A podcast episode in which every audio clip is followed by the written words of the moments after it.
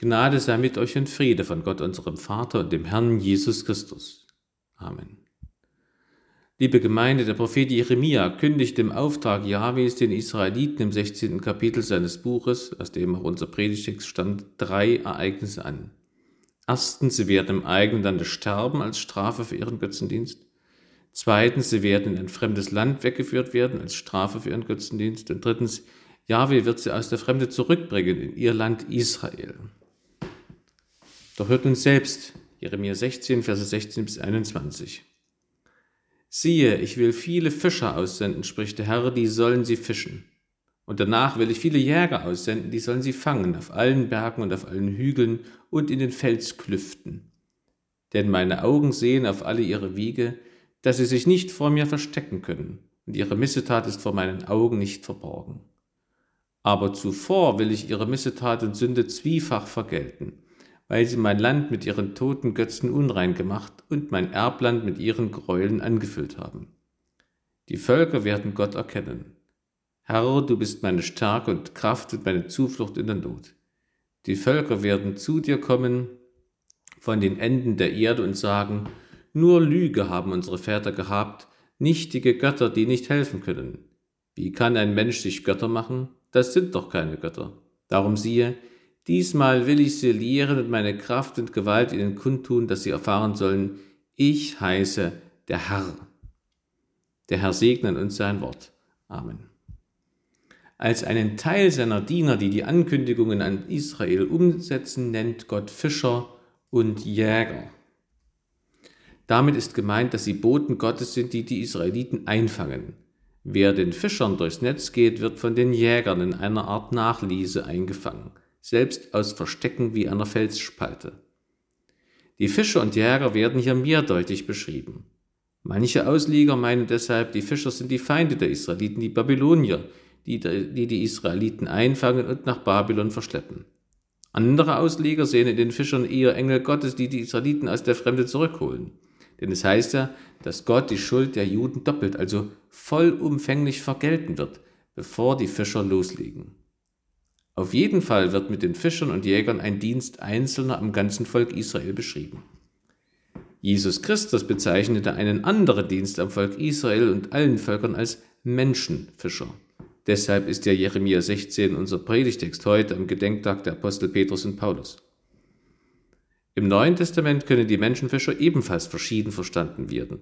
Natürlich sollen sie Menschen für Jesus fangen, also gewinnen, aber am jüngsten Tag werden die Apostel auch mit Jesus Christus Richter sein. Auf jeden Fall hat Jesus Christus ihnen einen Dienst an allen Menschen übertragen.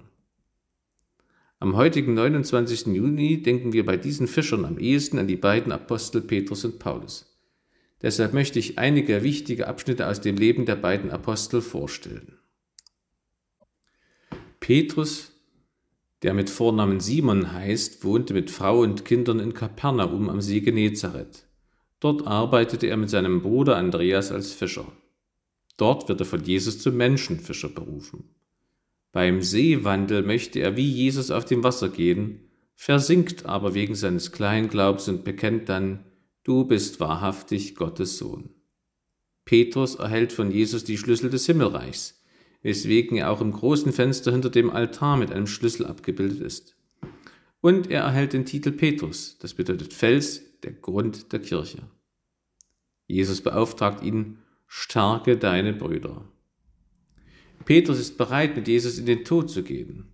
Doch in der Nacht Jesu Christi Gefangennahme verleugnet er ihn dreimal.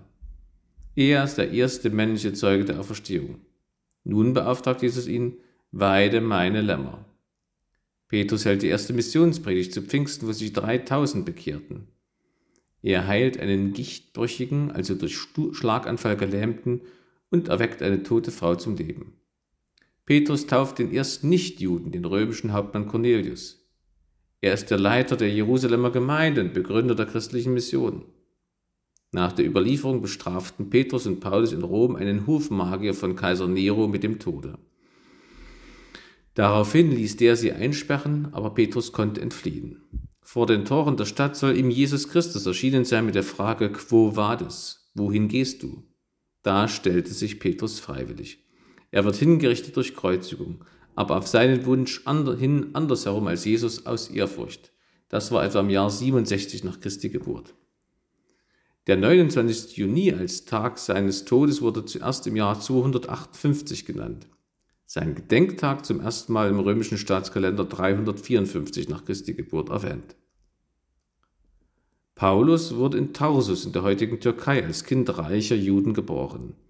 Sein jüdischer Name ist Saulus, das heißt der Erbetene oder Erbetete. Paulus ist griechisch und lateinisch und bedeutet der Kleine. Er war von Beruf Zeltteppichweber und zugleich Pharisäer, also jüdischer Theologe. Zur weiteren theologischen Ausbildung kommt er nach Jerusalem und verfolgt dort mit Eifer die Christen. Bei der Steinigung des Stephanus hält er die Sachen der Steiniger und findet Gefallen am Tod dieses Christen. Auf dem Weg nach Damaskus, wo er wieder Christen verhaften wollte, begegnet ihm Jesus Christus. Von der Erscheinung getroffen fällt er blind zu Boden, wird von einem Christen in Damaskus geheilt und getauft. Zwischen Jerusalem und Tarsus ist er als Prediger unterwegs. Erste Missionsreise, die führt ihn nach Zypern und in seine Heimatgegend. Nach dem Apostelkonzil erfolgt die zweite Missionsreise nach Galatien in die Zentraltürkei, dann nach Griechenland in die Städte Philippi, Thessaloniki und Korinth. Die dritte Missionsreise verläuft ähnlich, aber zusätzlich besucht er auch Athen. Auf seinen Reisen erlitt Paulus Hunger, Durst, Folter, Steinigung, Haft. Er erarbeitet seinen Lebensunterhalt selbst. In Jerusalem wird er verhaftet und nach Rom geschickt, da er römischer Bürger ist. Nach der Legende wurde Paulus ca. 67 nach Christi Geburt, also im selben Jahr wie Petrus, in Rom enthauptet. Der 29. Juni gilt auch als sein Todestag. Rot als liturgische Farbe zeigt das Blut der Märtyrer. 13 Briefe im Neuen Testament tragen seinen Namen. Paulus missioniert in der ganzen damals bekannten Welt. Indem die Apostel den Menschen von Jesus erzählen, offenbaren sie ihnen auch unseren himmlischen Vater. Denn Jesus Christus spricht, niemand kennt den Vater als nur der Sohn und wem es der Sohn offenbaren will. Auch davon ist im heutigen Predigtext die Rede. Er endet in Vers 21 mit den Worten siehe, Diesmal will ich sie lehren und meine Kraft mit Gewalt ihnen kundtun, dass sie erfahren sollen, ich heiße der Herr. Und da ist Herr groß geschrieben als Eigenname Gottes des Vaters. In der hebräischen Bibel steht da Yahweh. Die Juden selbst sprechen seinen Namen aus Ehrfurcht vor ihm nicht aus. Nur einmal im Jahr durfte der Hohepriester in Jerusalem in den Tempel ins Allerheiligste gehen und den Namen Yahweh aussprechen und dieses mit Ehrfurcht begründete Nicht-Aussprechen des Namens Yahweh währt bei den Juden bis heute. Ja, manchmal wird Christen vorgeworfen, dass sie Gott, den Vater, nicht genug ehren, wenn sie seinen Namen sagen. Allerdings scheint es mir da einen Widerspruch zu geben zur Bibel. Denn als sich der himmlische Vater dem Mose im Dornbusch offenbart, nennt er ihm auch seinen Namen. Da heißt es, Gott sprach weiter zu Mose, so sollst du zu den Israeliten sagen, der Herr, der Gott eurer Väter, der Gott Abrahams, der Gott Isaaks, der Gott Jakobs, hat mich zu euch gesandt. Das ist mein Name auf ewig, mit dem man mich anrufen soll von Geschlecht zu Geschlecht. Ich kann nicht so leicht verstehen, wie es ein Ausdruck der Ehrfurcht vor Gott sein soll, wenn man sein Gebot missachtet. Jedenfalls denke ich, dass wir den Namen Yahweh aussprechen können, ohne die Sorge, respektlos zu sein gegenüber unserem Vater im Himmel. Liebe Gemeinde, wie Jahwe im Alten Testament seine Boten wie Fischer und Jäger aussendet, so sendet er im Neuen Testament die Apostel aus, auch Petrus und Paulus. Ohne ihren Dienst wären wir heute nicht hier zum Gottesdienst versammelt. Dadurch lenken sie unseren Blick auf Gottes große Taten an allen Menschen, auch an uns. Und wir merken, wie viel Dank wir Gott schuldig sind. Zugleich richten die Apostel unseren Blick in die Zukunft, dass wir als apostolische Kirche ihren Weg fortsetzen, das Evangelium weitersagen. Der schönste Dank an Gott ist, wie die Apostel zu evangelisieren. Das kann bedeuten, in anderen Ländern von Jesus zu erzählen. Das heißt aber in erster Linie hier vor Ort das Evangelium weiterzusagen an Kinder und Enkel, Kollegen und Freunde. Die Apostel sind der Grund unseres Glaubens. Die dankbarste Haltung gegenüber Gott, der uns zu seinen Hausgenossen gemacht hat, ist, selbst der Grund für den Glauben unserer Mitmenschen zu werden. Dazu gebe uns Gott die Kraft, mit der er auch Petrus und Paulus ausrüstete und von der wir dann auch singen im Predigtlied. Amen. Und der Friede Gottes, der höchst als alle Vernunft, der bewahre eure Herzen und Sinne in Christo Jesu. Amen.